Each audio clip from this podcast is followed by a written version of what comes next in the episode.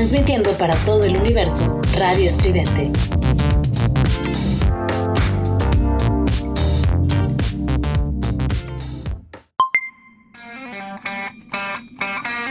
Esto es Giant Metal Roboto con Juliet Vampiro y Eric Contreras Ayala.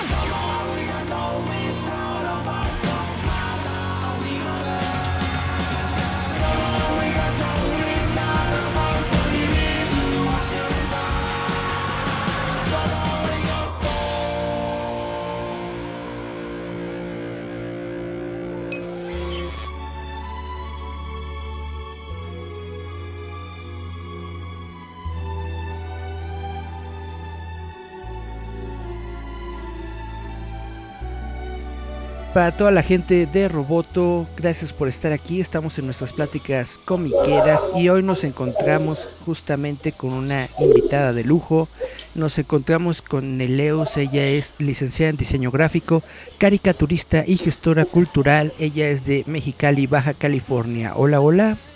Hola, hola, buenas tardes. Gracias por la invitación. ¿Cómo te va? Muy bien, aquí ya empezando el calorón termonuclear de Mexicali. ¿Sí se pone fuerte por allá? Sí, ya, o sea, creo que lo, lo más alto que ha llegado es de 50 centígrados. No, sí está muy cañón. ¿Cómo te ha tratado la pandemia? Porque yo sé que tú haces eventos y realizas diferentes actividades y supongo que con la pandemia no has podido hacerlo. Ah, sí, sí, lamentablemente sí, la, la, pandemia no me, ha, no me ha dejado hacer eventos eh, presenciales, físicos, pero no me fui por el lado, pues aquí digital y, y creo que ahí me ha ido muy bien.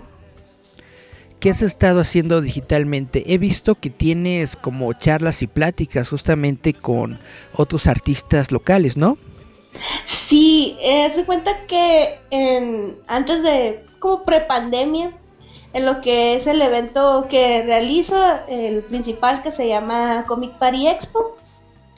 Este, allí había una sección dentro del evento que era igual de entrevistar a los mismos que iban de expositores porque el evento es, es un evento que es para creadores, ya sea ilustradores, diseñadores, comiqueros. Eh, ya los últimos eventos fueron ya artistas, como artesanos. Entonces, dentro de los mismos expositores, se les invitaba, no, pues se les da el espacio aquí en micrófono, en el escenario, para que nos hablen de sus experiencias como creadores, ¿no? El proceso de por qué lo están haciendo, cómo lo hacen y así.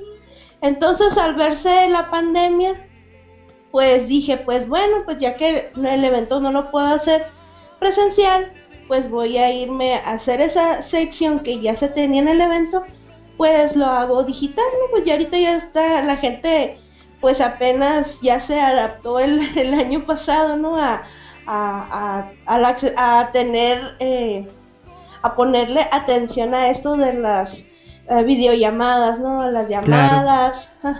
Entonces, pues dije, pues vamos a aprovechar y sí, y vieras que poco a poco empecé con, igual, ¿no? Como empecé aquí con locales y ya después se fue expandiendo a, gente que fue viendo las entrevistas, ¿no? Pues es que se fue acercando por inbox, ¿no? No, pues yo hago este proyecto, soy de Ecuador, soy de Ciudad de México, soy de Musillo y así de diferentes partes de la República y tanto pues de otras partes de Centroamérica, incluso entrevisté a una persona de España también entonces, pues se me hizo, se me, me, fue gustando, fíjate, y a la vez, eh, pues me sirvió también para, para mí, ¿no? En lo, en lo personal de, desenvolverme, eh, como, pues, desenvolverme más en esto de la platicada por, eh, así al público, porque pues no, yo no tenía la facilidad de hablar ante el público, como se me daba más lo de organizar la gente detrás de como staff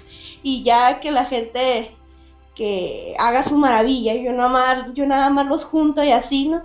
Pero a la vez me sirvió y, me ha dado muchos frutos, me, han contactado eh, de, uno, de universidades de aquí de, de mi localidad, eh, privadas, que se interesaron en, no, pues tú traes un, un buen engagement con la gente, con el público que le quiero vender, o más bien ofrecer, ¿no? ofrecer las carreras de licenciaturas en, animación, en diseño gráfico, y, y, pues quiero que presentes la carrera, que hablar de la carrera dentro de tu, de tu proyecto. Y pues fíjate, se, se prestó así, ¿no? Y me, y me da mucho gusto que esto de la pandemia me trató dentro de lo que cabe, pues muy bien, me abrió muchas oportunidades, conocí a mucha gente, pues tú también me diste espacio el año pasado, entonces en, tu evento no es una con, entonces pues... Está pues, bastante genial. Está bastante genial porque justamente como me estás platicando, pues se ha abierto bastante, ¿no? Se ha abierto esta posibilidad de que tengas pues personas del, extranjero, de otros países, que otras personas o otros proyectos te puedan encontrar. Realmente bueno, a mí me parece que es lo de hoy, el, el, Internet y realizar todas estas actividades, pues tampoco necesitas tú realmente o forzosamente estar en un evento, pero sí yo supongo que, te afecte en algo no tener un evento físico? Pues yo pienso que lo que me afectó eh, fue pues en no estar en contacto con la gente. La verdad a mí me gustaba mucho eh, tener la retroalimentación porque el organizar un evento es lleva mucho tiempo, o sea, mínimo yo lo tenía que organizar un año una, máximo un año antes, mínimo unos seis meses antes, ¿no? Y ya me estaba tardando en organizarlo, ¿no? Entonces, como que te enfrascas estar de, vamos a, a, conseguir quién me rente mesas, quién me rente sillas, el espacio, y luego todavía eh, hacerlo de venta, la labor de venta, ¿no? De, de ofrecer, no, pues venta mi evento, este, los patrocinadores, el diseño, entonces, eh, al final el evento es como la culminación de todo ese trabajo de un año. Y, me gustaba mucho saber de, ay, pues sí, está muy bien el evento, me gustó, o hay que mejorar en esto. Y sobre todo, pues de el público, que también me gustaba mucho que, que se me acercaban muchos padres de familia con sus niños y me decían, ay, pues me gustó mucho el evento, muchachas, o sea, como que, como yo no me presentaba en el evento como, ay, yo soy Nelebus, la super mega organizadora del evento y respétenme y así, no, no, yo, yo, a mí me gustaba estar de staff, ¿no? Yo te tenía una camiseta que dijera staff y, y como que nadie supiera quién era yo, ¿no? porque me gusta ver mucho eso, ¿no? Ver que cómo reacciona la gente y todo eso, ¿no? Y a veces pienso que cuando saben que eres el organizador o, algo así, no actúan igual, ¿no? O no te dicen las cosas como son porque quieren quedar bien. Entonces, eh, me gustaba mucho eso, estar como medio camuflajeada y que los papás se me acercan, ay muchacha, este, el evento está muy padre para que, para que les digas ahí a todos los que organizaron que estuvo muy bien, este, mi hijo, pues a mí le gusta esto de los cómics y, y también quiere dibujar y, y pues ya vio aquí que, que, dibujaban gente, ya se va a animar, yo no sabía que, que había profesionales de esto, este, entonces como que me gustaba mucho esa retroalimentación de decir, ay, pues sí se logró que que, que se difundiera, ¿no? De que hay gente que, en, pues aquí en la localidad de Mexicali, como es una ciudad joven, quizás todavía no, no hay una no hay mucho gremio como allá en Ciudad de México, ¿no? Que todos se conocen y que ya hay comunidades, eventos, este, la, la, la, ¿no? Entonces aquí como que es, como es una ciudad joven, todavía no se crea un gremio como tal, entonces todo, todos los artistas están dispersos en su huequito, en su casa y, y el hacer el evento como que los, los juntaba y, y, ya se conocían entre ellos y el mismo público decía, ay, pues yo no sabía que había gente que hacía cómics o algo. No, pues yo no sabía ni que se podía vivir de eso. pues entonces este, me, me da mucho gusto que el evento cumpliera con ese objetivo, ¿no? De, de inspirar a otros a seguir y que siguiera esto del cómic y así, Pues sí. algo, algo muy parecido sucede aquí, como bien dices, los eventos ayudan a que los artistas se conozcan entre sí, que formen como un ambiente de comunidad. Y también es lo que pues he estado viendo, que todos lo que extrañan básicamente de los eventos es poder verse entre ellos y poder pues generar esa interactividad entre todos los que están presentes. Sí, sí, la verdad es lo que más extraño, independientemente de, pues como organizadora, ¿no? O sea, obviamente tengo que tener remuneración porque si no, pues, ¿de qué vale, no? Hacer el evento aparte del gusto, pues se tiene que tener una remuneración, ¿no? O sea, el que trabaja tiene derecho a su sal a, al salario, ¿no? Pero independientemente de eso, o sea, me, eso es la convivencia, es lo que extraño, extraño, eh, pues la, la, retroalimentación, la verdad, sinceramente, es lo que super mega más extraño de todo esto de los eventos.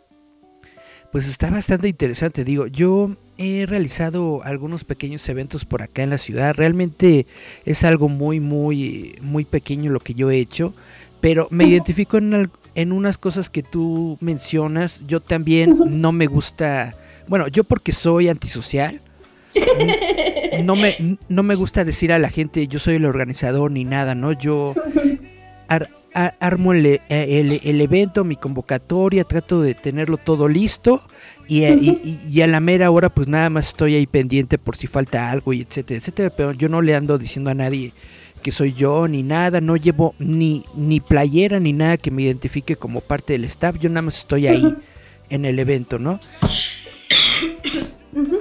Y pues, y, y, y, pues justamente lo que está diciendo ahorita de generar una remuneración, pues yo de hecho, pues casi no, casi, casi no obtengo remuneración de lo, de los eventos que, que yo hacía, lo hacía nada más como por lo que se dice amor al arte. Pero pues está muy cañón eh, hacer todo el tiempo cosas por amor al arte. Si es necesario, como bien dices, pues que tu trabajo genere algo. Sí, sí, sí, sí, es que eh, no está mal, ¿no? O sea, no está mal.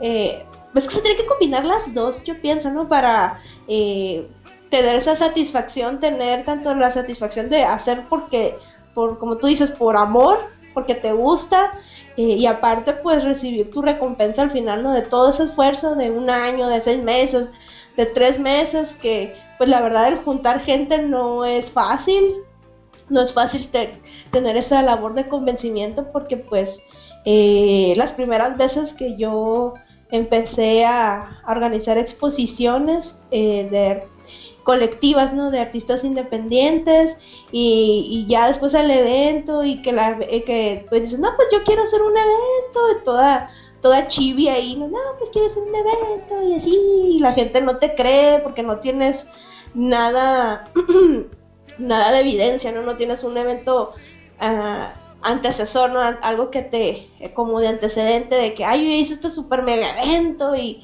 y ya la gente ya cuando ve que ya estás haciendo las cosas que ya te pegaron, ya la gente se quiere unir a ti, ¿no? Entonces, eh, eh, entonces pues las primeras veces, eh, pues lo más decir yo quiero hacer el evento porque me gusta, pues este no es fácil tener esa labor de convencimiento y pues yo pienso que sí es justo que los que organizan, los gestores culturales, pues tengan su remuneración económica, ¿no? De igual los artistas, ¿no? O sea, todo ese esfuerzo de haber dibujado, de haber invertido un año, medio año, lo que sea, ¿no? A crear un cómic y que pues que no, no reciban salario por ello, pues sí, sí llega a desmotivar algo, ¿no? Pero se tiene que tener las dos cosas, ¿no? tanto amor por lo que haces, tanto pues la remuneración. Estás en, eh, en todo lo correcto. Te quería preguntar entonces, en estos momentos que no tienes eventos, ¿solamente estás haciendo lo de estas pláticas con, la, con las personas? ¿Las entrevistas con, con autores? Ajá, sí, sí, de hecho, eso, eso, eso sí lo hago por amor al arte, para que no llevo una remuneración, no lo estoy haciendo por eh, porque me gusta, porque no quiero que se pierda la esencia del evento, que es la promoción de, de creadores. Y pues a la vez para que siga esto, ¿no? Porque curiosamente, como te decía al principio, eh, yo lo hacía nomás porque dije, pues, eh, pues vamos, ¿no? O sea, vamos a aprovechar esto. Eh, estoy aburrida en casa. estoy aburrida en casa, quiero hablar con alguien. y dije, pues vamos, vamos a hacer la, lo que hacemos en el evento, las entrevistas, las pláticas ahí, las conferencias, mini conferencias que hacemos ahí con los expositores, pues la pasamos a digital, ¿no? y, y, pues te digo, pues llegó esa oportunidad de, de que dos universidades se contactaran conmigo. Eh, entonces, pues es cuando dije, oye, pues no esperaba a que no esperaba algo, o sea, realmente no, esperaba como que ¿cómo te explico? Como que, ay, voy a hacer estas entrevistas porque quiero llegar que a... surgiera algo. Ajá, ¿no? Ajá, exacto. Yo lo hacía porque, como te decía, por amor al arte, por porque no se perdiera el espíritu del evento y pues se logró esa conexión con esa universidad, ¿no? Que, que incluso eh, una de las dos universidades que me contactaron eh, me dijeron que en cuanto ya se pudiera hacer eh, pues los eventos que me daban el espacio allí gratuito. Ah, muy bien.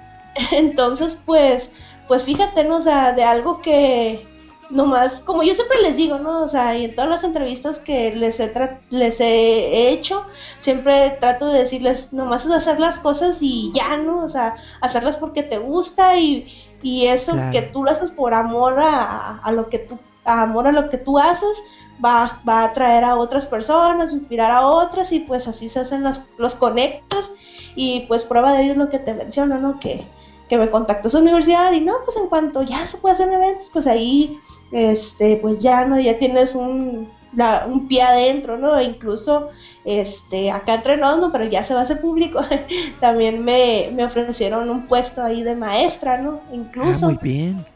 Entonces digo, pues, wow. O sea, sí, eh, sí, sí es cierto que, que la, gente puede percibir que haces las cosas porque las quieres hacer por amor y eso puede abrirte puertas a muchas cosas. Pues esa es la, la, cuestión. Yo supongo que ellos también estaban en algún momento necesitados de algún tipo de difusión. Se encontraron contigo y pues dijeron, de aquí soy, ¿no? Este es justamente el canal que yo estoy buscando, porque tú también hablas de arte, hablas de todas estas cosas que justamente ellos están buscando. Y como estabas mencionando, no, no, no sé cómo esté la, la situación de, la pandemia en tu estado, en qué semáforo están. Pues creo que apenas se habilitó el naranja, apenas eh, hace como dos semanas. Entonces como que sí, lamentablemente Mexicali este no ha pasado, he estado en semáforo rojo desde que inició la pandemia hace un año. Este, yo pienso que es porque pues aquí es ciudad fronteriza y hay mucha gente que cruza, o sea, eh, ciudadanos americanos este, cruzan, hacen, sus negocios, o mucha gente vive aquí, ciudadana americana, ¿no? Porque es más barato vivir aquí que vivir en Estados Unidos. Entonces, pues está muy ambivalente eso del contagio por esa cuestión ¿no? de que realmente las fronteras no se cerraron para Estados Unidos, sino para los mexicanos nada más. Entonces, pues no ha, realmente no hemos pasado a un, cambio, ¿no? Realmente en cuanto a los contagios, lamentablemente, te digo, apenas hace dos semanas pasamos a naranja. Entonces yo supongo que todavía está lejos, ¿no? La posibilidad de que se abran para los eventos.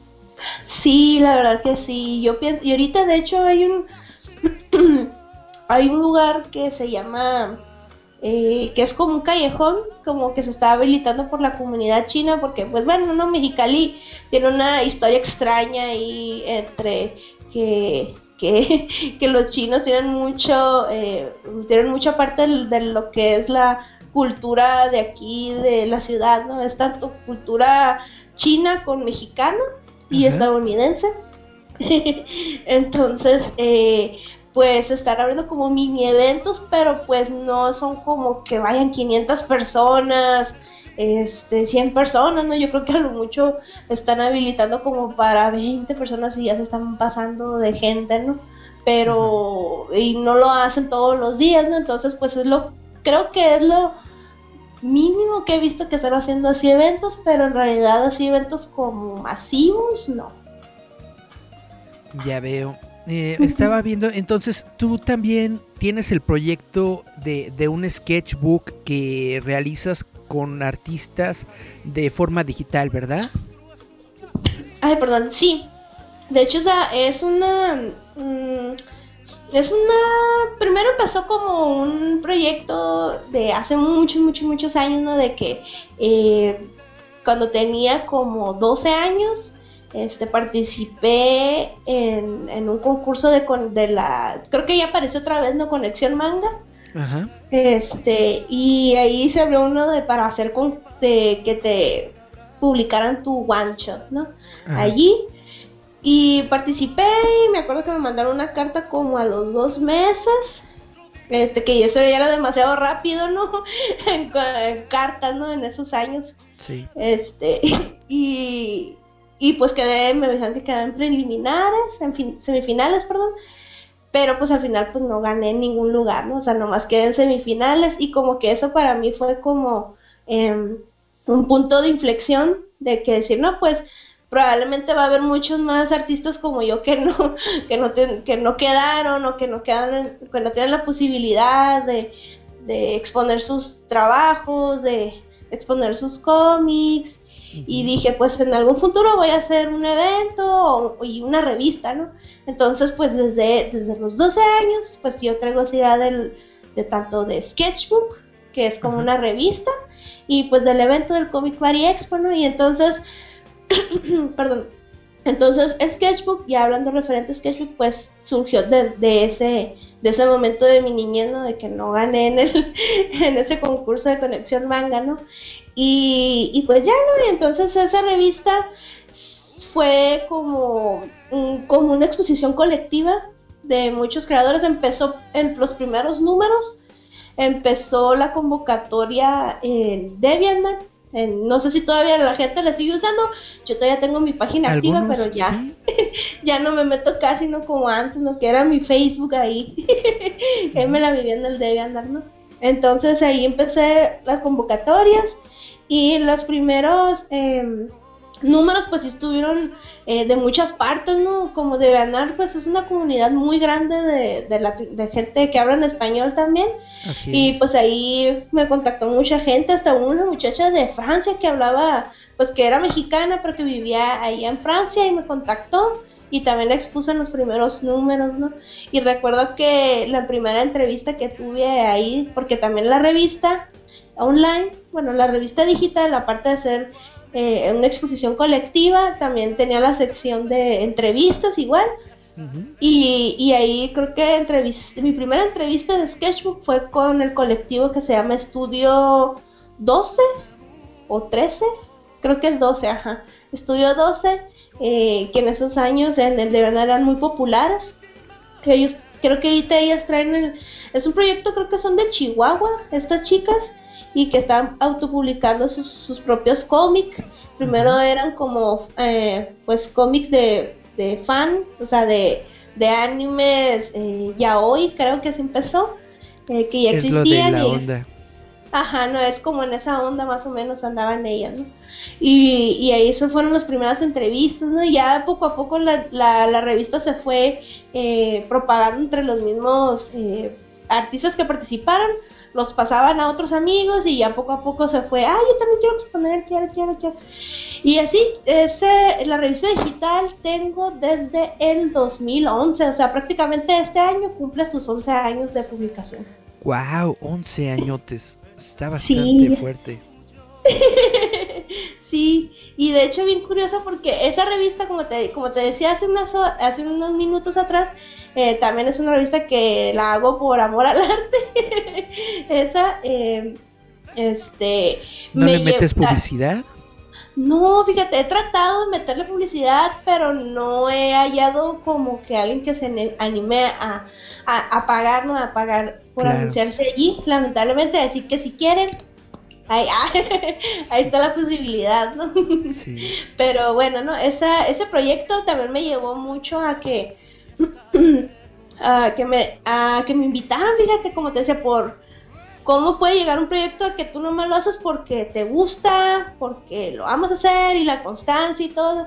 Me empezó a llevar a, a, conferencias que hablar de, de ese proyecto de, de revista Sketchbook a, a, Tijuana, ¿no? A salir de mi ciudad, ¿no? Porque antes yo no salía de mi ciudad, ¿no? O sea, yo estaba aquí en mi, en el hoyo, porque prácticamente Mexicali está en un hoyo así. está en un hoyo así de las montañas, bien extraño, en el desierto, pero bueno, ¿no? me llevó, ese proyecto me llevó a que me invitaran eh, tres años seguidos a, Tijuana, a, un, al Secut, que es como un tipo, como museo interactivo de Tijuana, que es muy famoso ahí, en esa ciudad y ahí me llevaron a que me entrevistaran, ¿no? que dar conferencias a, gente que quisiera hacer revistas digitales, artistas que quisieran participar, de talleres. Entonces, como te digo, pues es, está muy padre, ¿no? O sea, que algo que tú haces, pues ya te va llevando a, a otras partes, ¿no? Y te digo, pues ese proyecto me llevó a, que me llevaran ahí, a esas conferencias. Eh, creo que duré como todo un fin de semana en esos eventos, que el evento duraba dos días.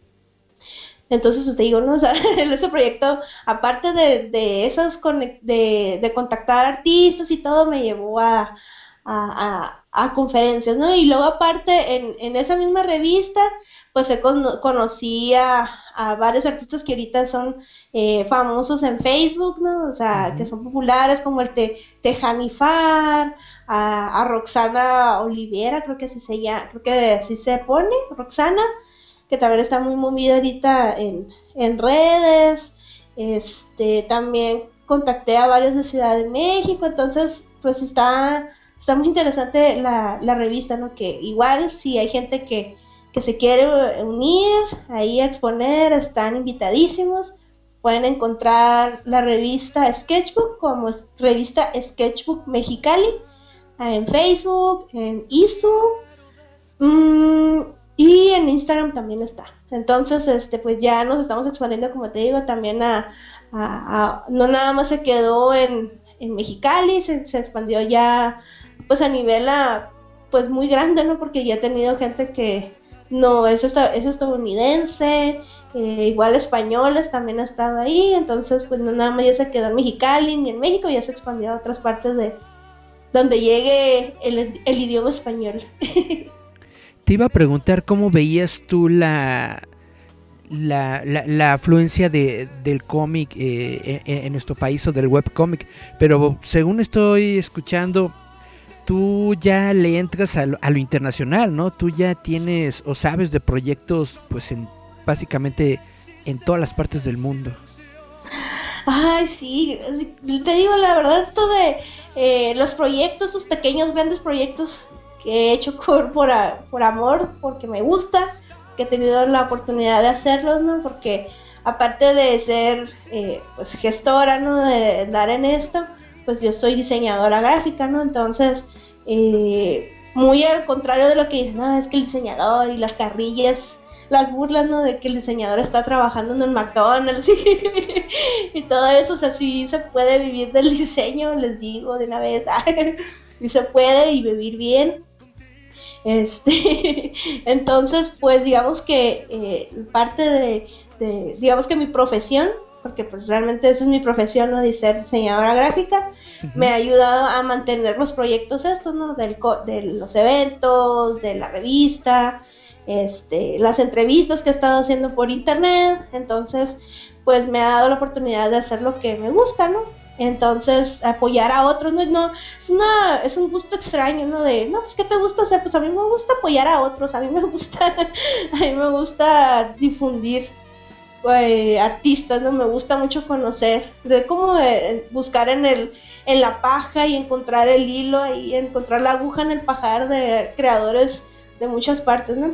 Entonces, en cuanto a lo que tú respecta de la pregunta, sí, sí conozco muchos proyectos eh, de muchas partes de, de, Latinoamérica, pues de España también, de Estados Unidos. veo que que en México, o sea, toda Latinoamérica y eh, también hablo por España, estamos iguales.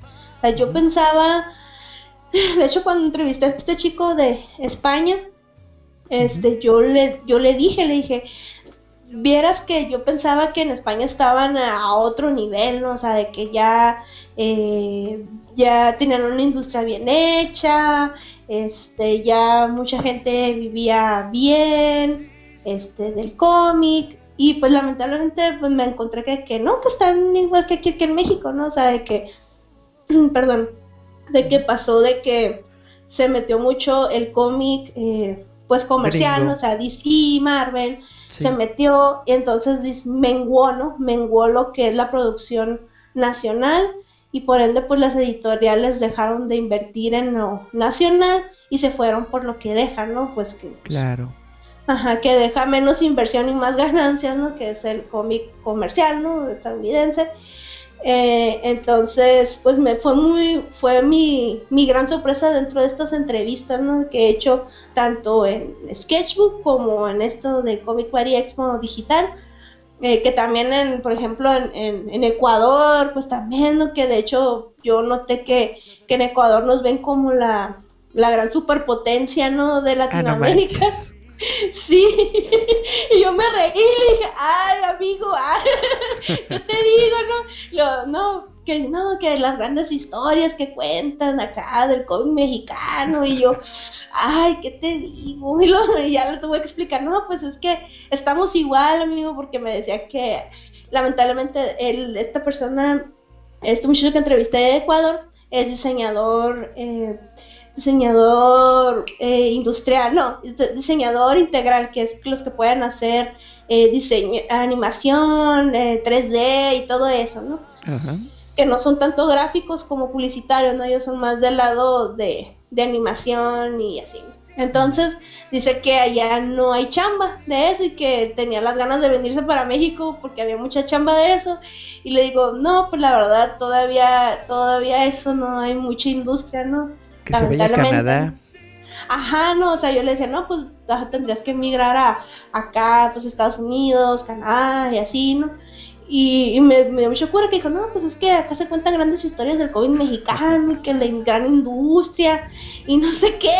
Y yo, ah, y yo, no, no estamos igual, no estamos igual, nomás que lo que pasa es que yo lo que noto, eh, que aquí en México no sé ahorita ya con esto del cambio de gobierno, no sé cómo vaya a, suceder después de pandemia, después de que se calme todo esto, ¿no? Pero hay muchos apoyos.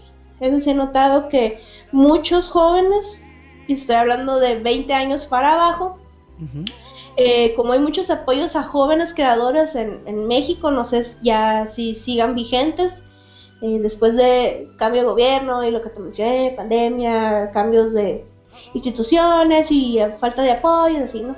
Pero había muchos eh, convocatorias, ¿no? De que si eres creador joven de tal edad, a tal edad, eh, y nos presentas un proyecto, pues en forma, ¿no? De cuánto vas a gastar en impresión, cuántos miembros son de tu equipo, la, la, la, la, la. Entonces, sí hubo, sí hay mucho en México. Es lo que sí noté en cuanto a, a todas esas entrevistas que digamos que en México hay esa pequeña gran ventaja de que había convocatorias, ¿no? De que del, del de muchos, ¿no? Tanto aquí en, en Mexicali aquí había un, también hay locales, ¿no? Estatales, hay tanto, había tanto convocatorias estatales como nacionales en donde jóvenes podían eh, presentar su proyecto a, a la Secretaría de Cultura y, y pues te dan un cierto apoyo económico eh, para que tú puedas imprimir tu cómic o, dar, eh, abrir un taller pequeño en casa y, y haces tu emprendimiento artístico, ¿no? De un taller para que des curso a niños, a, a niños de tu localidad, Bastante este, o que o obra, ¿no? Sabes que pues yo, yo soy artista plástico y yo quiero crear obra propia y pues quiero un proyecto, quiero hacer un proyecto de, no sé, ¿no? O sea, quiero hacer 10 lienzos con la temática de México y la corrupción, ¿no? Algo así. Entonces, eh, y ahí, ¿no? Y ya si pasas, si ganas la beca, pues el gobierno te daba esa cantidad de dinero y al final del año creo que lo tenías que devolver, o sea, devolver la inversión. Pero, digo, eso fue la ventaja que yo vi de todos estos, estos 11 años haciendo cosas de entrevistando gente, conociendo gente, pues que en México tenemos esa, teníamos o tenemos, no sé todavía, esa ventaja de las becas, ¿no? Pero eh, eso es lo que viví. Y en cuanto al cómic, eh, pues sí hay mucho muchos, muchos que hacen cómic, la verdad. Muchos, muchos, nomás que lo que yo pienso que falta es que se conozcan, crear una, pues, una comunidad como tal, ¿no? O sea, y pienso que eh, para que unan fuerzas, ¿no? Porque si veo que eh, los proyectos que han logrado de cómic progresar es de que son, se juntan muchos, pues, o sea, no es un solo eh, artista creando la historia, el guion, el entitado, el coloreado, la labor de venta, la merca, todo esto, ¿no? Entonces, pienso que los proyectos, los que, los pocos o muchos que he conocido que triunfan, es que pienso que eso es lo que hace falta, ¿no? Como la comunidad, que pues que se creen, que se creen equipos para poder hacer un proyecto grande en conjunto, pero pues eso ya hablamos de, de que tienen que tumbarse pues muchos muchos egos, ¿no? Que también es, es algo que es algo que abunda. Sí, es algo que abunda, que hay, hay muy buenos creadores en México, muy buena imaginación, muy, muy, tenemos mucho, mucho potencial, pero lo que veo es eso que a veces falta eh, trabajar en equipo, saber trabajar en equipo. y dentro de saber, sí. Hay muy buenos ilustradores, hay muy buenos creadores gráficos. Yo creo que el pequeño punch que le falta a la industria del cómic en México son las historias. Necesitamos más escritores. Necesitamos gente que, que, sepa expresar historias y esas historias ya las, las vertemos a una manera gráfica y entonces yo creo que esa es la forma en la que podríamos hacer florecer o prosperar la industria del cómic en México. Así es, sí, sí, es que como te digo, pues el trabajo en equipo es lo que va a solucionar eso, ¿no? Porque como tú dices, uno que escriba, uno que uno que sepa escribir, uno que sepa dibujar, uno que sepa tintar, uno que sepa eh, colorear, uno que sepa de ventas, uno que sepa pues el diseño, ¿no? O sea, el, todo lo que es digital, el que pelea ahí en las imprentas, si es que van a imprimir el cómic, porque pues ese es otro, otro jale, cómo pasar el, eh, al, al, al, mundo de la impresión, ¿no? Que es otro tema porque pues tiene que iniciar desde el mero momento en que lo están dibujando y ya tenerlo planeado para la impresión, ¿no? Para que lo, no batallen en acomodarlo. Pero ahorita ya tenemos las nuevas tecnologías, la, la forma digital, los formatos digitales. Hay por ah, ahí un montón de plataformas, está Ficción Comics y otras, está el Webtoon, etcétera. Hay maneras de dar a conocer el cómic aunque sí, el sueño de todos es tenerlo en... publicarlo y tenerlo en físico, pues hay otras formas también de darlo a conocer.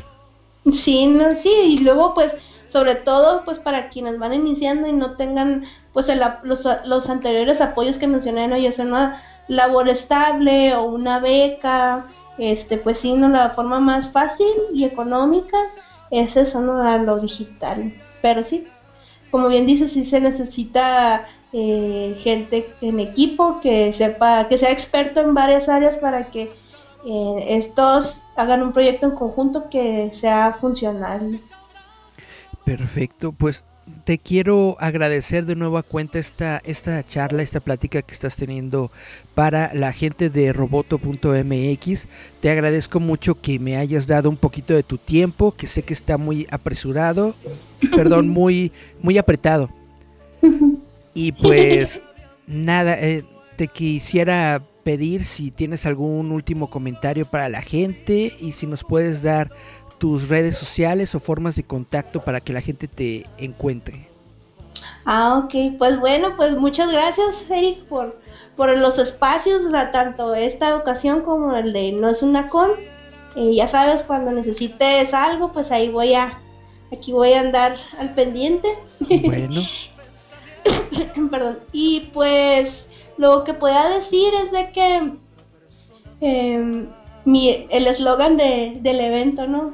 Esfuércense, sean valientes y no descuiden el don que hay en ustedes, ¿no? Porque si no lo usan se oxida luego. Entonces hagan todo lo que lo que hagan, emprendan, háganlo por con todo, con todo el amor, con todas las ganas del mundo, porque como les digo, eh, en mi experiencia, nunca sabes a dónde te van a, nunca sabes a quién le vas a llegar y a dónde vas a llegar, ¿no? Por hacer, por ser constante, por hacer lo que te gusta y pues puedes llegar a, a muchas partes que no esperas, ¿no?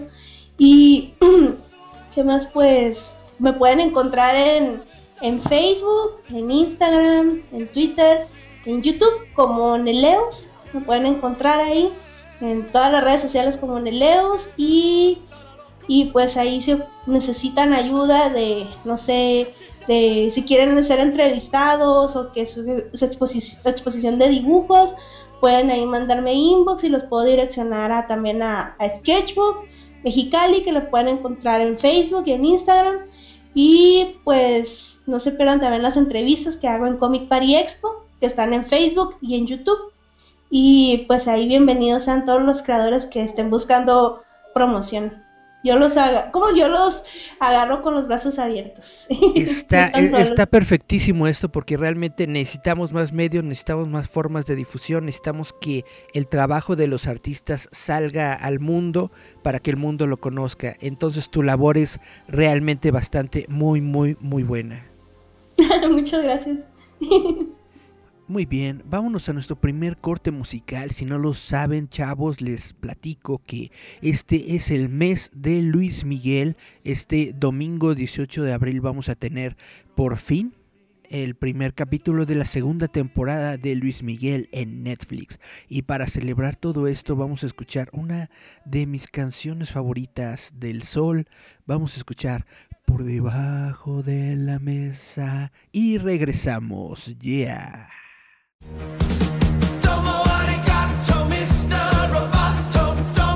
Esto es Giant Metal Roboto.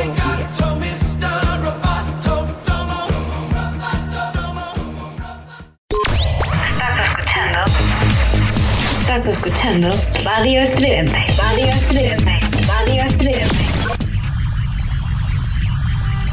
Radio Estridente.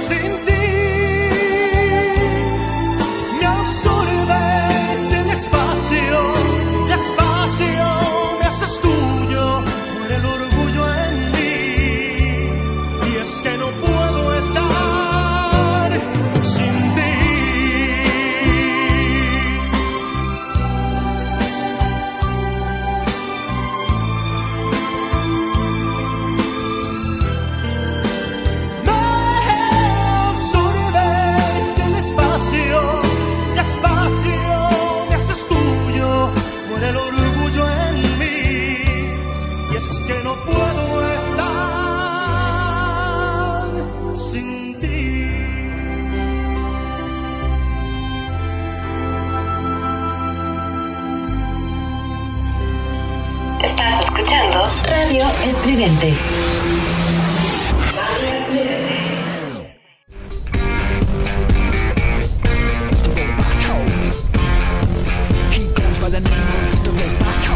Encuentra la nueva revista digital de Roboto MX a través de Google Play.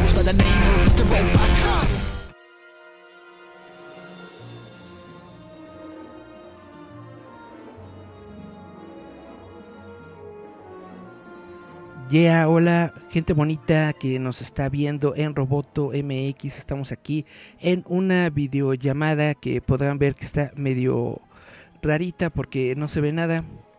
Pero yo sí lo veo y tenemos hoy unos invitados de lujo porque tenemos a las personas que están encargadas de la Universidad Falcon 1701.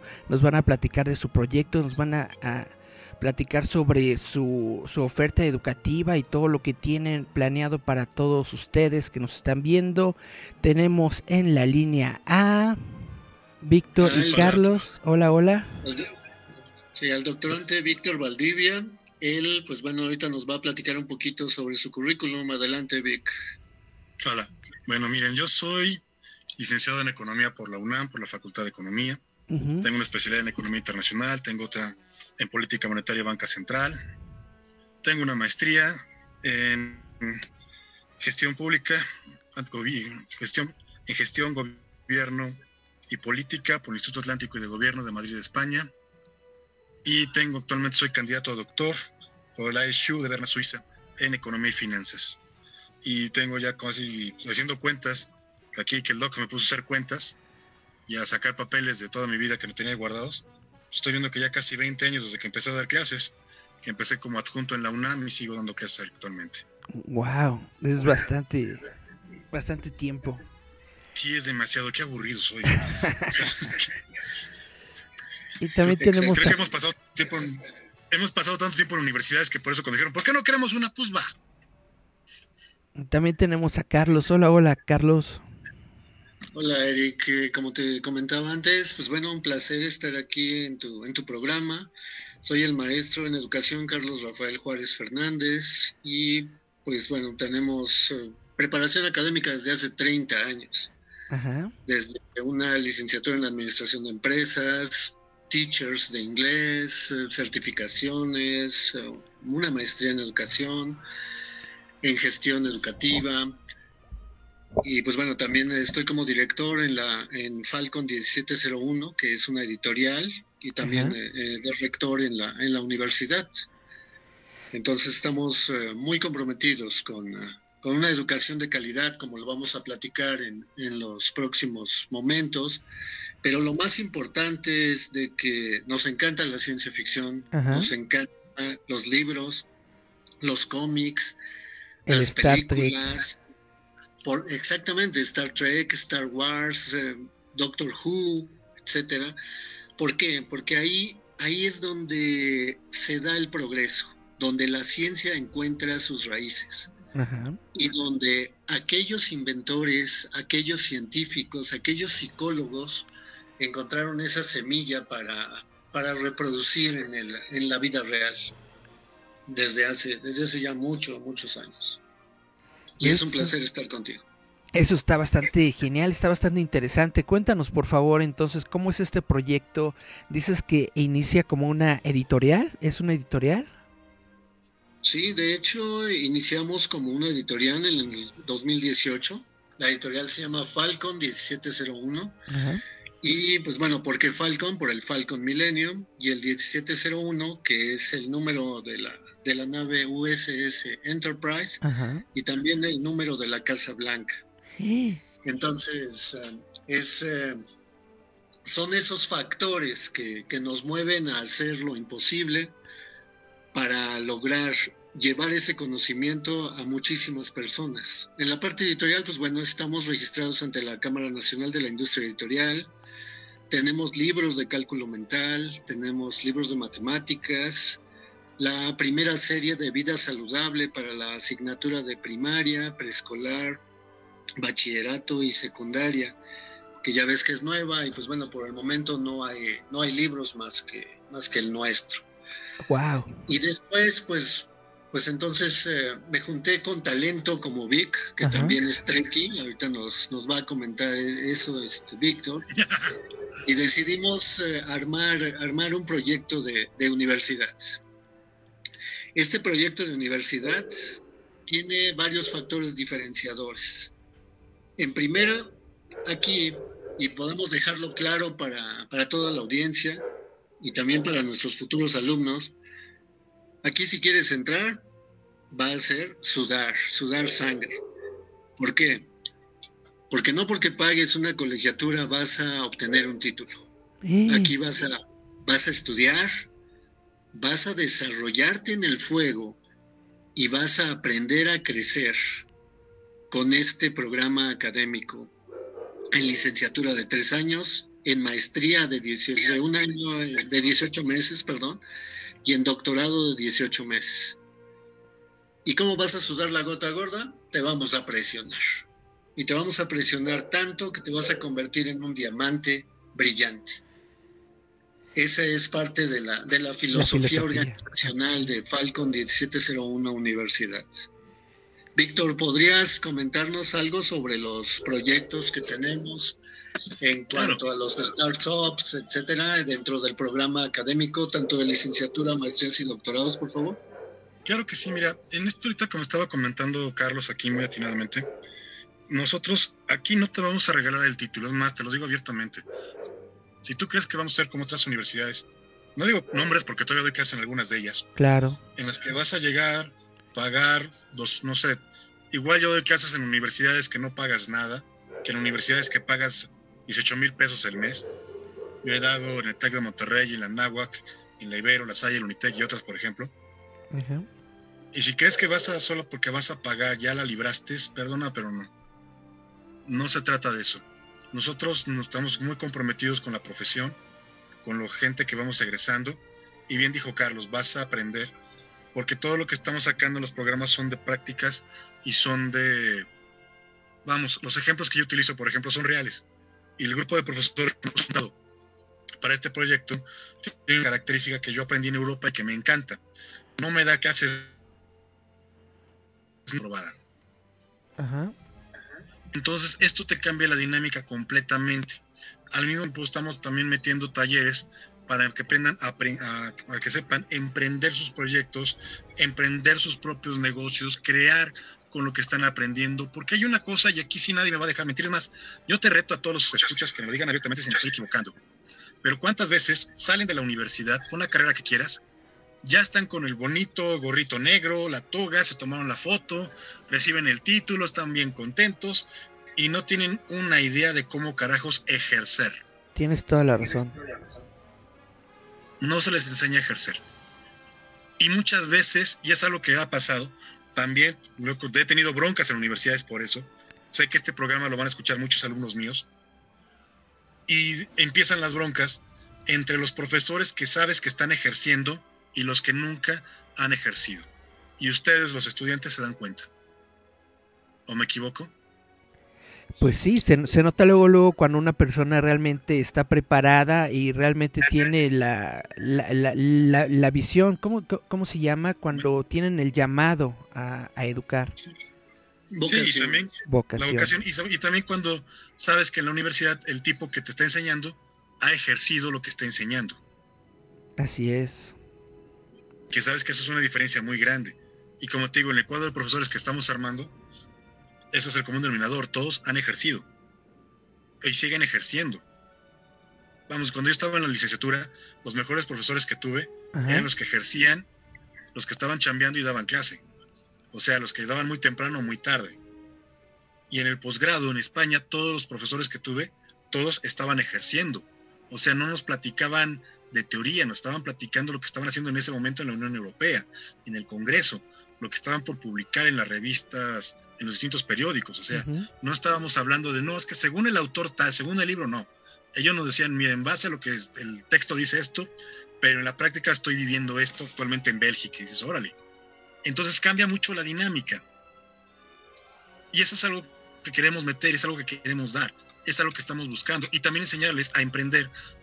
Algo que también no sabe mucha gente. Dice, ok, ya acabé la carrera, ¿y ahora qué hago? Bueno, porque no has pensado poner tu despacho? Porque no sé cómo. Bueno, te vamos a ayudar, te vamos a dar los puntos básicos para que puedas emprender tu propio negocio, para que puedas emprender tu propio proyecto. Emprender no es fácil, incubar no es fácil, tener una startup no es nada fácil.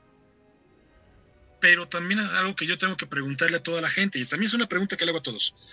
Si empiezas a trabajar a los 21, a los 19 años, suponiendo que todos los empleos que tú tengas estés con dos o tres salarios arriba del salario mínimo, ¿con cuánto dinero te vas a jubilar a los 65? La respuesta es bien sencilla, lo puedes meter en la calculadora de la Conducef. Saldrás con una pensión de 4 mil pesos. Y viene la pregunta, ¿y qué vas a hacer con 4 mil pesos al mes a los 65 años? Pues casi nada. Exactamente. ¿Sabes qué? Mejor te vamos a echar la mano, te vamos a ayudar para que emprendas tu propio negocio. Vas a sudar, vas a sufrir, va a ser un problema, pero va a ser tu negocio, tu empresa y vas a tener algo que puedas heredar. Algo que puedas acrecentar, algo que puedas trabajar.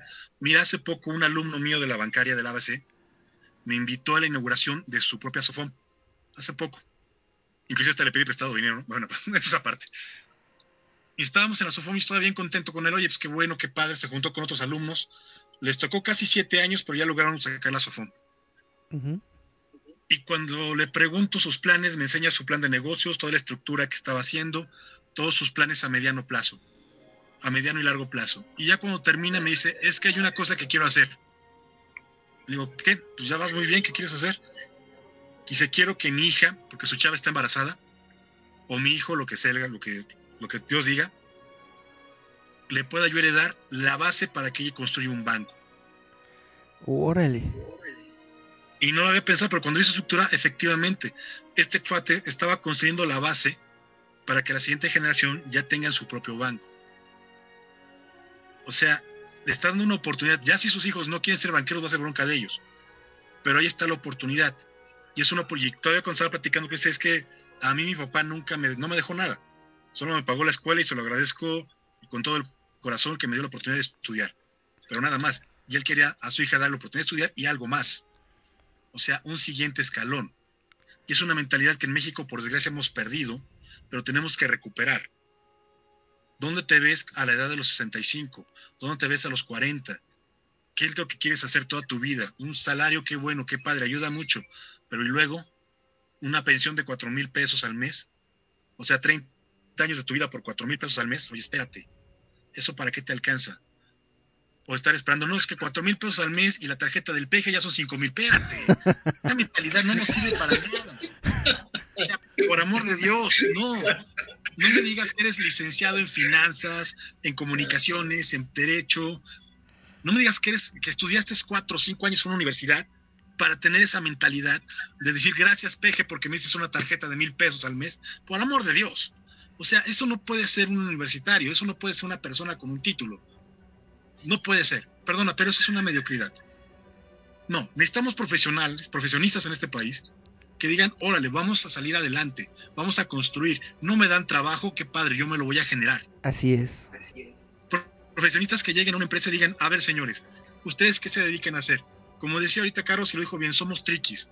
Nos encanta la ciencia ficción, me encanta la fantasía. Yo colaboré, vamos, te la pongo así de fácil. Yo estoy tan loco que yo fui el primer mexicano que colaboró en París, Francia, con la revista de Asterix.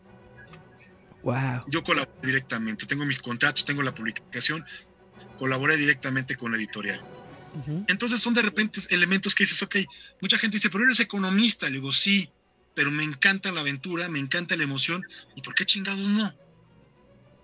O sea que porque soy economista me voy a frenar. No, porque soy economista hueso y más. Y creamos empresas y he trabajado en gobierno. También he trabajado en el sector público y he dado consultoría privada al mismo tiempo. O sea, yo sí sé lo que es recibir un salario, sé lo que es estar esperando cada 15 días y, ay, qué bueno, ya me van a pagar. Y también sé lo que es decir cada 15 días, ching, ¿y ahora cómo pago? Pero también tenemos que ver todo esto. Y algo que yo no detesto es de repente ver gente que dices, no, es que estuve en la universidad, pagué 2.500 pesos de, de colegiaturas y después de 16 cuatrimestres o 12 cuatrimestres, ya tengo mi título, está en la sala de mi casa, mi mamá lloró, mi papá se siente orgulloso y a partir de mañana voy a vender tacos. o sea, no tengo nada en contra de los taqueros, no tengo al contrario. Y más, si vieras mi atlética figura, te vas a dar cuenta que no tengo nada en contra de los taqueros, al contrario. Pero yo lo que me refiero es, mira, si estudiaste y quieres ser eso, bien por ti y ser mejor. Pero si estudiaste y estás haciendo eso porque no tienes otra opción, entonces la educación que recibiste está mal. Entonces está muy mal. Los suizos me enseñaron. Aquí vamos a sacar el doctorado en economía y finanzas. Si te quieres dedicar a banquero, bien por ti. Si quieres dedicarte al sector público, bien por ti. ¿Quieres hacer investigación y escribir libros? Qué padre, me mandas uno. ¿Quieres dedicarte a vender chocolates? Adelante. Pero lo vas a hacer porque es lo que quieres hacer.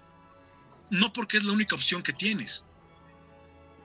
Tienes toda la razón, realmente yo me siento muy identificado con lo que dices porque cuando yo fui a la escuela sentí que nada más estaban preparando, en mi caso que hice diseño gráfico, siento que nada más estaban preparando para irte a un despacho de diseño, para hacerle diseño a otras personas, para crear para otras personas. Realmente en ningún momento daban la instrucción de crear tu propio negocio, de crear tu propia empresa, de crear tu propio despacho, de ser tú tu propio jefe, de ser tú la propia persona, pues que se beneficie con tu, con tu desarrollo profesional y con todas las herramientas que adquiriste en la universidad. Eso es algo que creo que le faltó mucho a mi preparación académica. Sí, y no solamente tu universidad, te juro que la mayoría del país están así. Y cuando tienes en otra universidad, no diré nombres, pero ya saben de qué estoy hablando, que de repente dicen, tengo incubadora, tengo aceleradora de empresas. Qué padre, ¿cómo voy a incubar mi propio proyecto para poner mi propio despacho? Te cuesta 20 mil pesos. Puta, o sea, es volver a pagar otra colegiatura. Así es. Entonces de repente se convierte en un negocio redondo para las universidades y llega un momento que dices, oye, ¿y los demás qué? O sea, si mi papá tiene dinero para contratar un experto que me enseñe a poner negocios, entonces soy jefe. Pero si no tengo un papá que me pague, si el modelo educativo no incluye esa experiencia profesional, esa práctica profesional, ese elemento de decir vamos al fuego, te vas a forjar, entonces que estoy destinado a ser nada más el empleado. Mira, no quiero ofender a nadie, pero no es justo. Creo que todo el mundo tiene las mismas oportunidades y tenemos que educarlos con la misma capacidad. Ya cada quien sabrá a qué se dedica. Ya cada quien escogerá con el conocimiento que le damos qué es lo que hace. Yo tengo, ahorita terminaba una reunión con un amigo, una junta, un amigo que son todos diseñadores gráficos y salieron excelentes restauranteros, perfecto. Y aún así, ellos utilizan el diseño porque ellos son los que hacen sus propios menús, sus propios logos, su página web. Ellos utilizan su carrera para ellos mismos, pero tuvieron que aprender a punta de golpes. La curva de aprendizaje muy cara. Por desgracia, a veces no nos enseñan a trabajar de manera independiente en México y la curva de aprendizaje es enorme. Todos los que damos consultoría privada, o sea, si tú metes mi nombre vas a ver que te van a aparecer. Decir, bueno, este tipo ha hecho muchas cosas, sí, porque soy consultor privado. Y tuve que aprender prácticamente solo sobre la marcha, descubrir qué hacer, descubrir cómo empezar a tratar a un cliente, descubrir cómo vender. Vamos, ni siquiera sabía qué productos podía vender un economista a nivel privado. Nunca nadie me lo dijo. Tuve que descubrir poco a poco sobre la marcha, preguntarle a profesores que sí ejercían. Y luego viene la gran pregunta, y es más, es la gran pregunta que todavía tengo alumnos que me la hacen profesor, ¿y cuánto cobro? Espérame. O sea, la primera vez que un alumno dijo, oiga, profe, ¿cuánto cobro? Le dije, pues 2.50 más el cuarto, pero ya cuando vi que iba en serio, hasta hicimos todo un taller completamente gratis de cómo ponerle precio a los servicios profesionales. Claro. O sea, yo pensé que era broma y resultaba que no. Y dices, oye, yo solamente estoy aquí para dar teoría del Estado. No es posible que sales con título de abogado y no sabes cómo tratar un cliente, no sabes cuánto cobrar por un amparo, no sabes nada. Y de repente estos muchachos salen a la vida profesional, los agarra un abogado con más colmillo y los empieza a apretar y los trae de semiscabo en lo que aprenden esta nueva curva de aprendizaje. Esa es la realidad. Es justo, exacto, en lo que les enseña la realidad.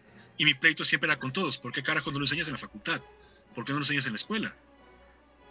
Y hay algunas universidades que dices, no, es que los profesores X y sí te lo enseñan en las universidades más grandes. Pero en las universidades más grandes, te lo digo porque yo estaba muy apegado a un grupo de profesores, éramos prácticamente éramos escogidos por la mano de Dios, por así decirlo. Este sí, este no, este sí, este no, tampoco era parejo. Entonces, aquí tenemos que crear un modelo educativo, que es lo que está enseñando ahorita Carlos arriba, en la cual la gente pueda aprender con esta dinámica, como él decía, van a sudar, que aprenda todo lo que tiene que ver con su carrera desde un punto de vista nuevo, Y cuando me digo nuevo es algo muy simple. Mira, ejemplo, para que me entiendas por qué digo nuevo. Esto, en el caso de los chavos de economía, y esto va para todos los que están en economía a nivel nacional que nos están oyendo. Y soy Víctor Valdivia, el mismo loco de la IMEF, que les da pláticas y demás. ¿Qué es lo que yo detesto? Eh, vamos a tomar la materia de política monetaria y banca central. Cualquiera de economía, finanzas, contabilidad y administración la tiene que llevar. De repente les dan esta plática y les ponen el clásico libro de Alcocer Sola, que habla del sistema financiero español de la década de los 90. ¿Eso para qué carajo nos sirve? Gracias. Eso no te sirve de un carajo. Y curiosamente tienes todo el mismo material prácticamente gratis, prácticamente, en la biblioteca del Banco de México. Pero si tu profesor no tiene la capacidad, no tiene el conocimiento de que Banco de México tiene los materiales a la vista, entonces, ¿qué carajos te está enseñando de banca central? Es el ejemplo que doy. Nos dice, nos dice Raciel Rasura en los comentarios, son distintos enfoques las escuelas públicas, las escuelas públicas a las privadas. Dice, se necesita una readaptación de los planes de estudio conforme a la realidad. Sí, hasta cierto punto, mira, no son tan diferentes porque, por ejemplo, los que damos en escuelas privadas, también damos en públicas. Yo te dije hace un momento, yo dado clase en el TEC de Monterrey, en la NAWAC, en la bancaria comercial, en todas ellas. Y al mismo tiempo, he dado clases en la UNAM, en la UAM y en el Politécnico. Y doy lo mismo, lo mismo. Por eso te digo, no, no hay tanta diferencia. Pero los planes de estudios sí tenemos que estarlos actualizando. Una universidad privada a veces tiene la ventaja de que puede revisar su plan de estudios cada dos años. Una universidad pública, caso concreto de la UNAM, y mira que soy Puma, soy UNAM, soy egresado de la Facultad de Economía, número de cuenta 97 51 48 6 me lo sabe de memoria.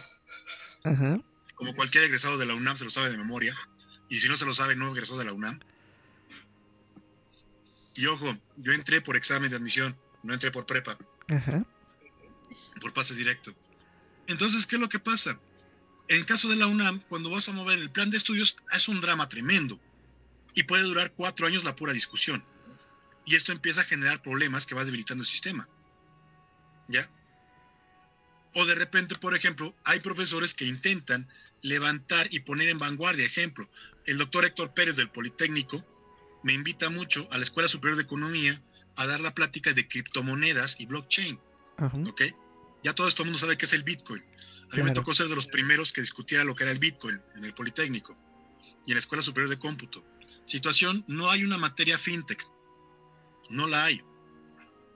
Algunos profesores, por ejemplo, saludos al maestro Michel Chain Carrillo, que ya sé que está loco, que se desespera a mucha gente, que le tiene... Conozco todos sus defectos del profesor Chain, a sus alumnos de la UAP que ahorita están escuchando. Pero también él da esa materia de fintech y al mismo tiempo en las universidades públicas da el seminario y el, da el seminario y el diplomado completamente gratis y no cobramos. Ah, no manches. No es que vemos muchos que lo hacemos. No soy el único. Miguel González Ibarra no cobra en la UNAM y da clases. Arturo Ortiz Hidalgo también. Ernesto Farrild, él da clases en la NAGUA, que cuando da clases en la UNAM no cobra. Fernando Butler Silva también no cobra. O sea, hay muchos. Norca López Amarripa en la Facultad de Derecho también. Hay muchos pesos pesados que a veces regalamos las clases en universidades públicas. Pero también aquí viene otra cosa. En las privadas los llevan a fuerzas a escucharnos. En las públicas a ver si quieren. mira, es, es, el ejemplo, mira, es otro ejemplo que doy. Yo cuando estaba en la Secretaría de Economía me mandaron a tomar un diplomado de empresas de incubación a MIT con David Birch, nominado a premio Nobel, todo lo que era las empresas Gacela. Cuando regreso a México, yo bien contento con mis diplomas en ciertas universidades me llevaron a dar pláticas y literalmente sacaban a la gente de los salones y vayan a escucharlo, tomen nota y hasta les dejaban tareas. Ajá. En la UNAM, una maestra mía me había pedido, oye, Víctor, ¿puedes venir a dar unas pláticas? Mía, no seas mala onda, que no sé qué. Y ahí voy, bien contento. Y como era abierto, solamente la primera plática que di en la UNAM, la primera,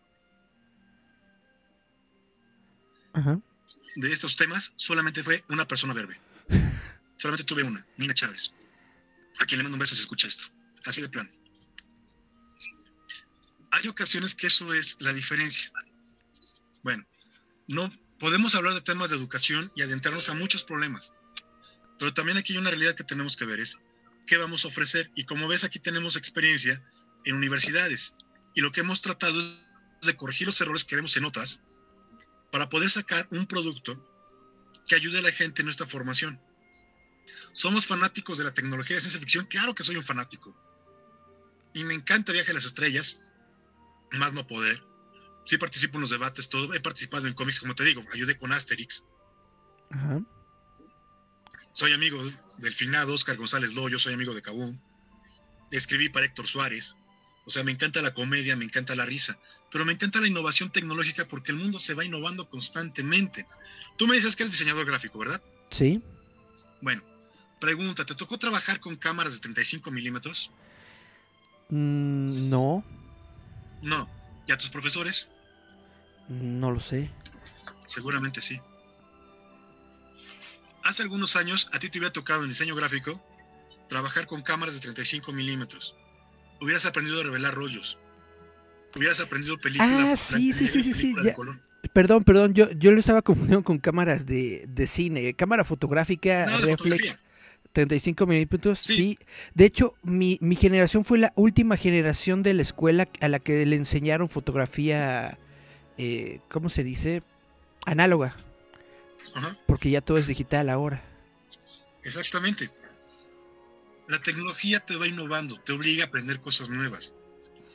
La tecnología nos va impulsando. ¿Estamos de acuerdo? Sí. Tu carrera, ¿cuánto ha cambiado? Históricamente hablando, cuánto han cambiado los diseñadores.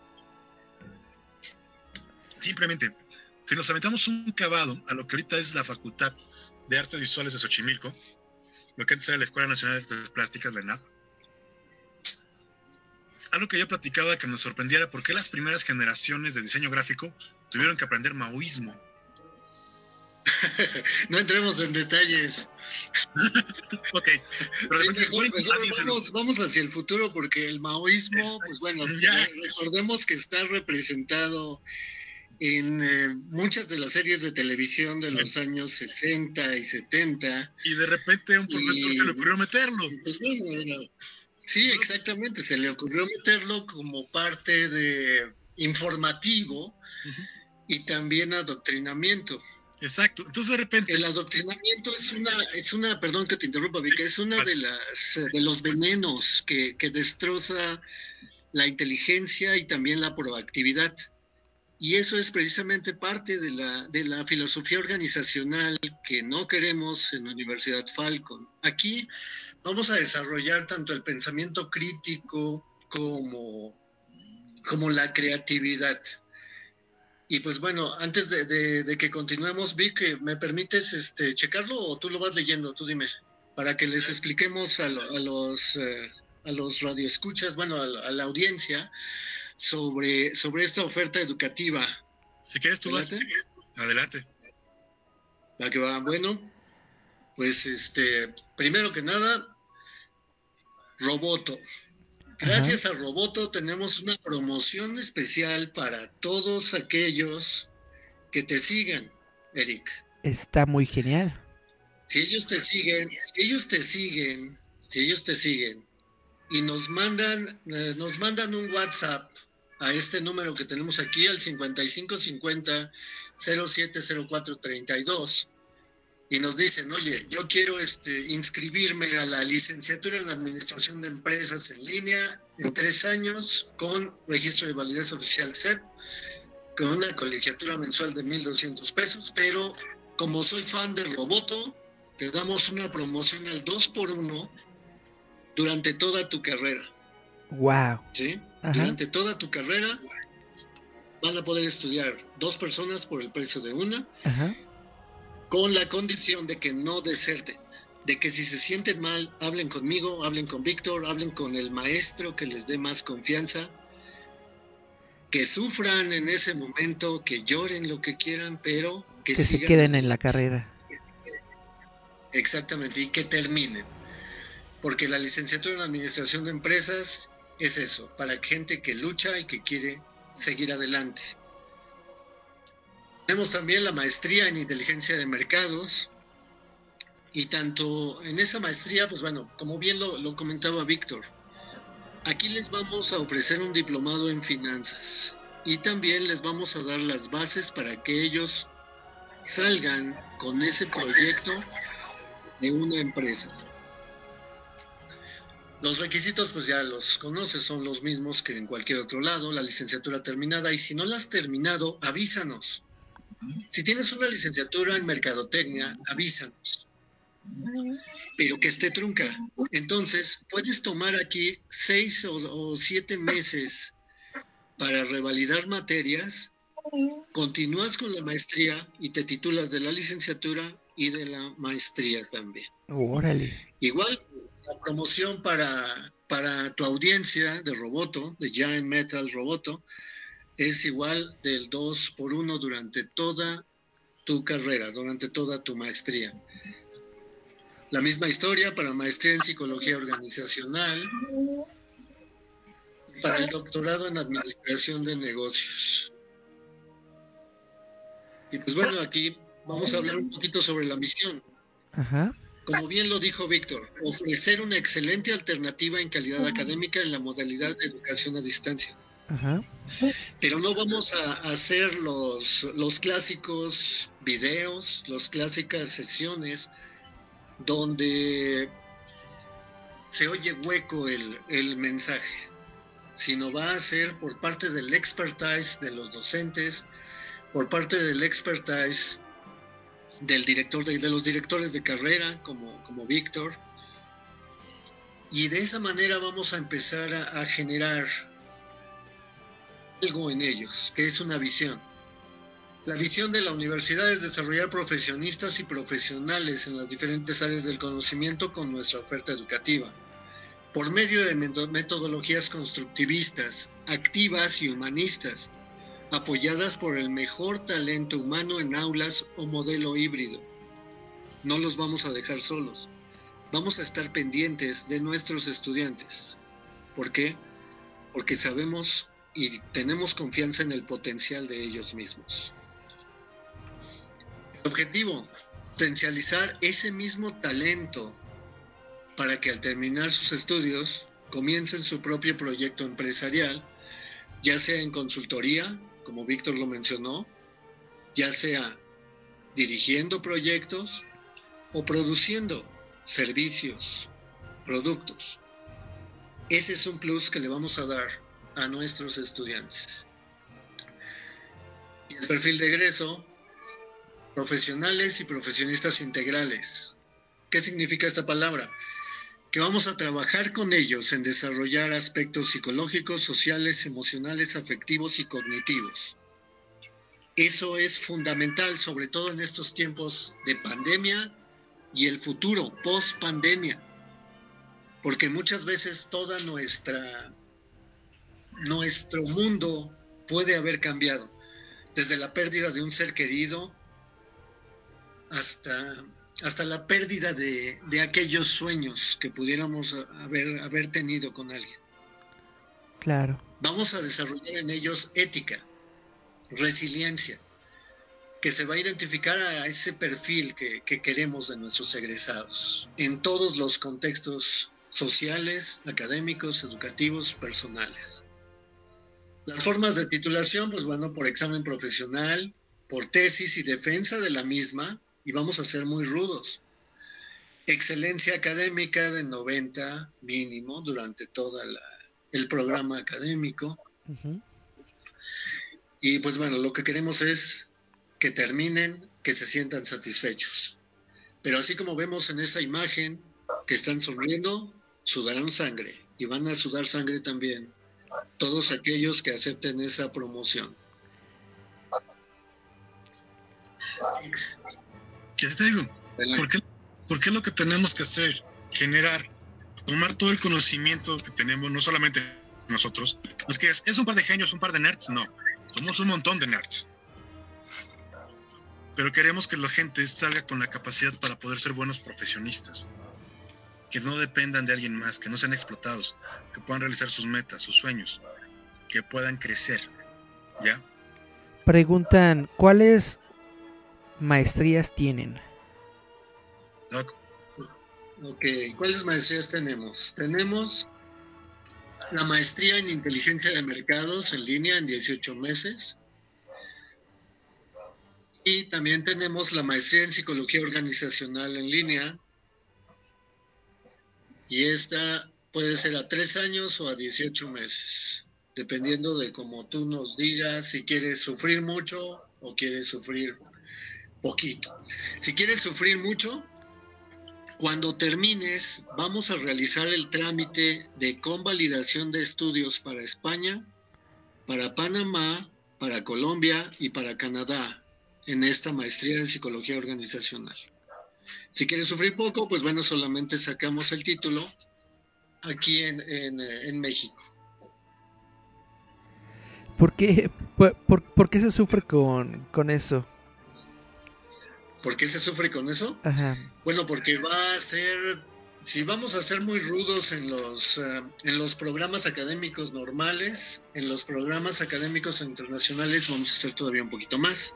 Ah, entiendo. Como te digo, lo que queremos es diferenciar, diferenciarnos de, otras universidades por el paternalismo que, que se ha pronunciado muchísimo en estos tiempos últimamente la función docente pues ya no es de docente, ya es de, un prestador de servicios y ese no es el punto. Si vas a la universidad es porque sabes que vas a estudiar, sabes que vas a hacer tareas, sabes que vas a hacer proyectos, sabes que vas a prepararte para la vida. ¿Por qué? Porque allá afuera, en la calle, en, en los empleos verdaderos, no te van a estar consintiendo, no te van a dar este pues otra oportunidad o nada más quiero pasar, no. Si tú cometes errores a nivel profesional, pues simple y sencillamente te van a cambiar y no es lo que queremos. Queremos que te acostumbres a ser un profesional y un profesionista desde que estás con nosotros en las aulas. Te vamos a ver como un profesional y un profesionista desde el primer momento. Y te vamos a exigir desde ese momento. A eso es a lo que me refiero con el sufrir. Entiendo, entiendo. Sí, porque aparte aquí, como bien dice Carlos, estamos sacando profesionistas a nivel internacional, ¿estamos de acuerdo? Bueno, te lo digo porque yo estado, estoy en Suiza y estoy en España.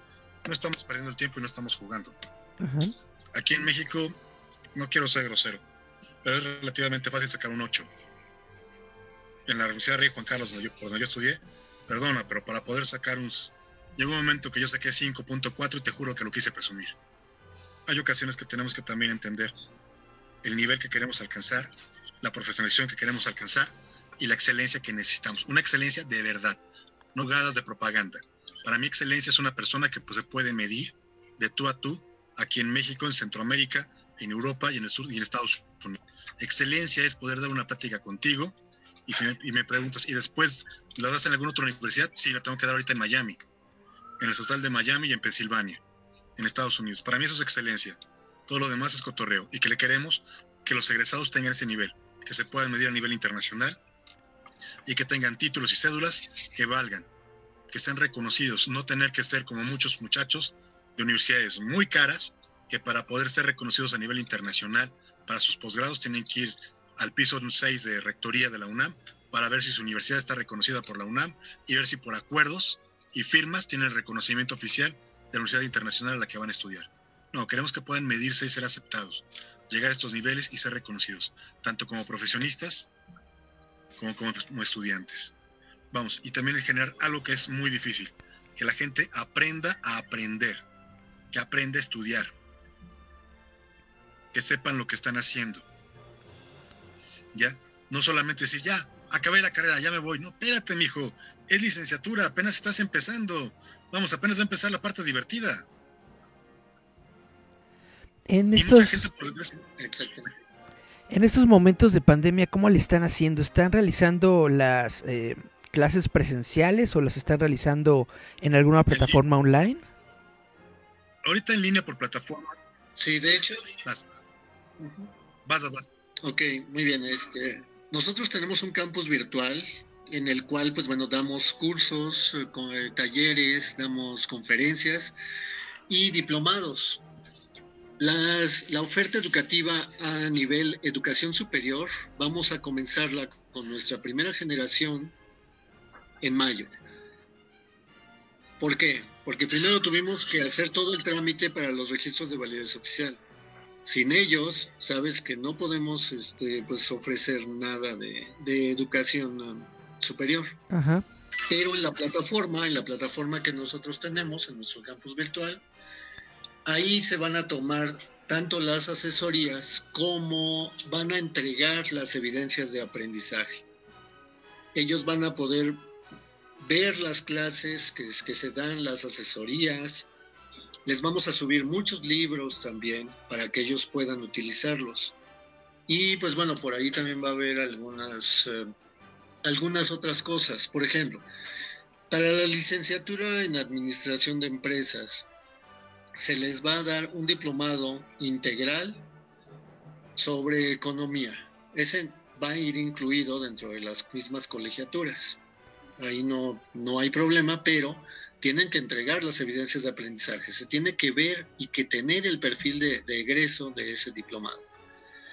También les vamos a incluir clases de inglés.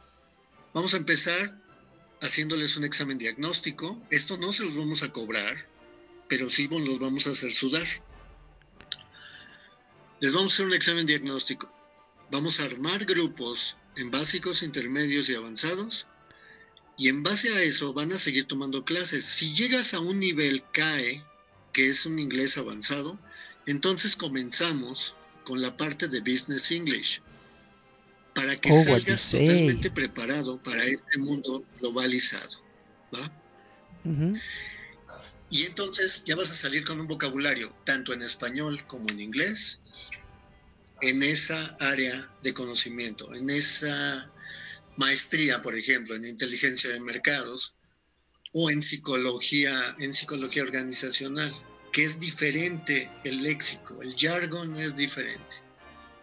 Pero se los vamos a ir enseñando a ellos y no se los vamos a cobrar. Lo único que sí les vamos a cobrar son las tareas. Tienes que hacer tarea tienes que prepararte, tienes que estar en tus clases.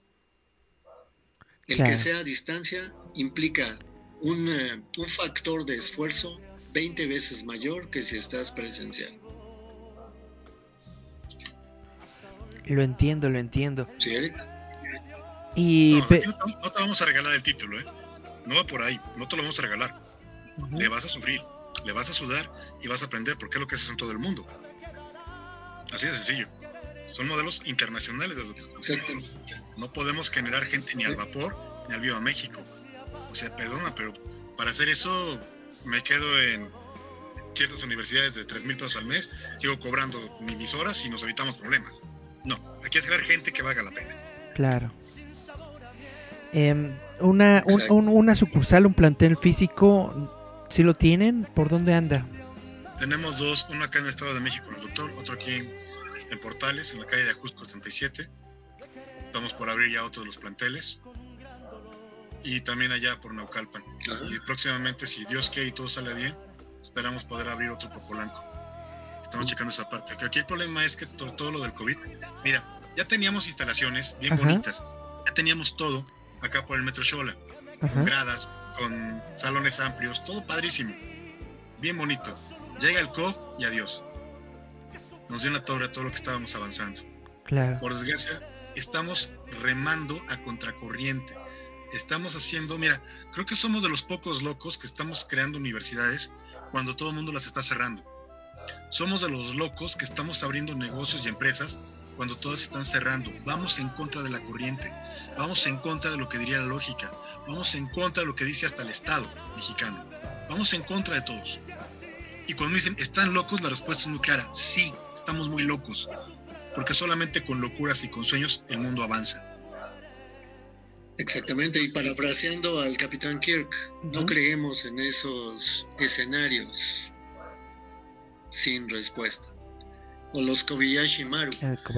Nosotros creemos que las, que las crisis son para, para sacar lo mejor de nosotros que sí podemos desesperarnos, sufrir, llorar, tener miedo, pero la inteligencia, la creatividad es lo que te va a sacar. Y eso es lo que vamos a enseñarle a nuestros alumnos. de licenciaturas, maestrías y doctorados. Que esa creatividad, ese buscar opciones son posibles en cualquier faceta de tu vida. Y para eso te prepara la universidad. Y sobre todo, nosotros te vamos a preparar para que salgas a enfrentarte a esas crisis, para que salgas como la Liga de la Justicia contra Darkseid en la, en la segunda o tercera parte del Snyder Cut, que esperemos que, que se dé el juicio próximamente. Esa es parte del mensaje y pues bueno, te repito Eric, para toda tu audiencia, promociona el 2x1. 2x1. El 2x1 durante toda su carrera. Vamos a publicar la, la notita. Ok, perfecto. Sí, ahí si quieres al rato te mando las, las imágenes o este, bueno, ya tienes la presentación, puedes este, puedes sacar las imágenes y ahí viene lo de lo del 2 por 1 Sí, perfecto. Lo vamos a publicar aquí para que más gente lo sepa y se entere y, y, que realmente pues le entre a esta promoción porque realmente está bastante, bastante buena. Desafortunadamente, pues sí, no, nos tenemos que ir. Está bastante interesante la plática, pero bueno, realmente les agradezco mucho por, por su tiempo, les agradezco mucho por haberme dado este, e, este momentito de su día. Muchas gracias a todos por estar aquí en la sintonía de Roboto. Muchas gracias a todos por escucharnos a través de www.radioestridente.com. Los voy a dejar, por supuesto, con otra rola del Sol de México. Vamos a escuchar a Luis Miguel con No sé tú. Muchas gracias. Nos escuchamos la próxima semana. Esto fue Giant Metal Roboto. ¡Pup, pup, pup! Estás escuchando Giant Metal Roboto. Yeah. Somos ruido, somos estridente.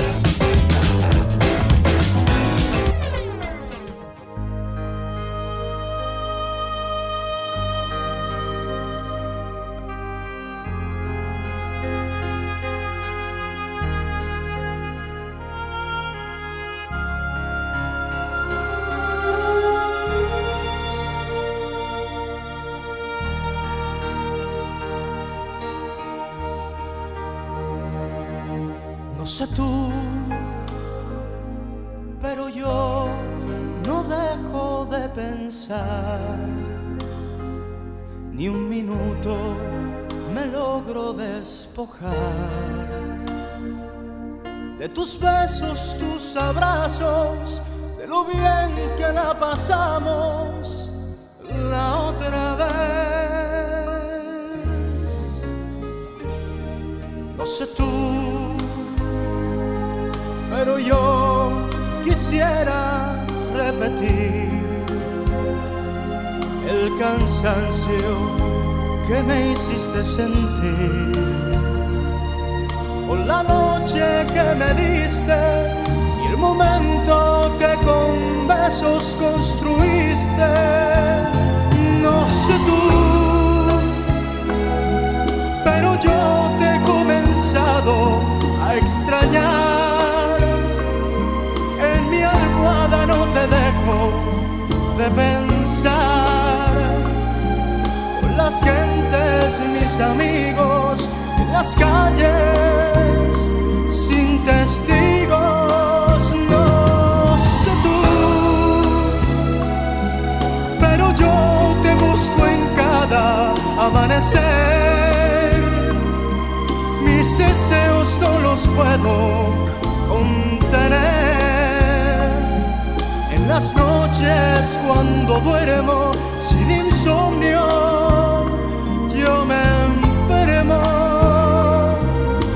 haces falta, mucha falta, no sé tú.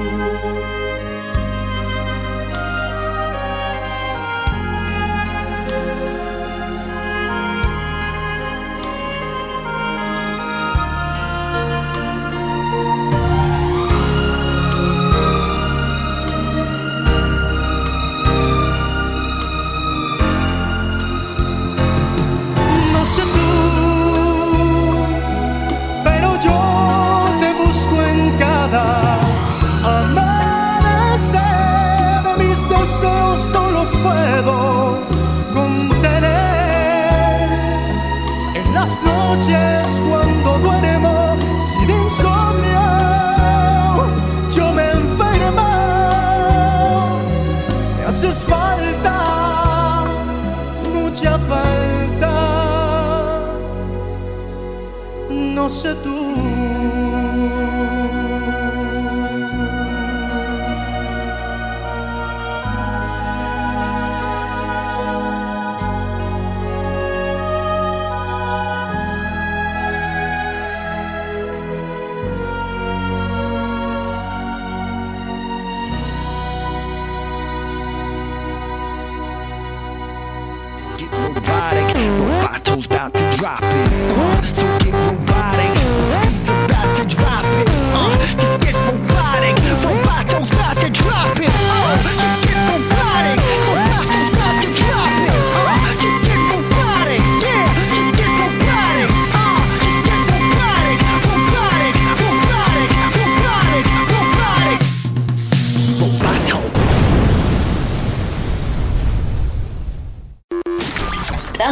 Para todo el universo, Radio Estridente.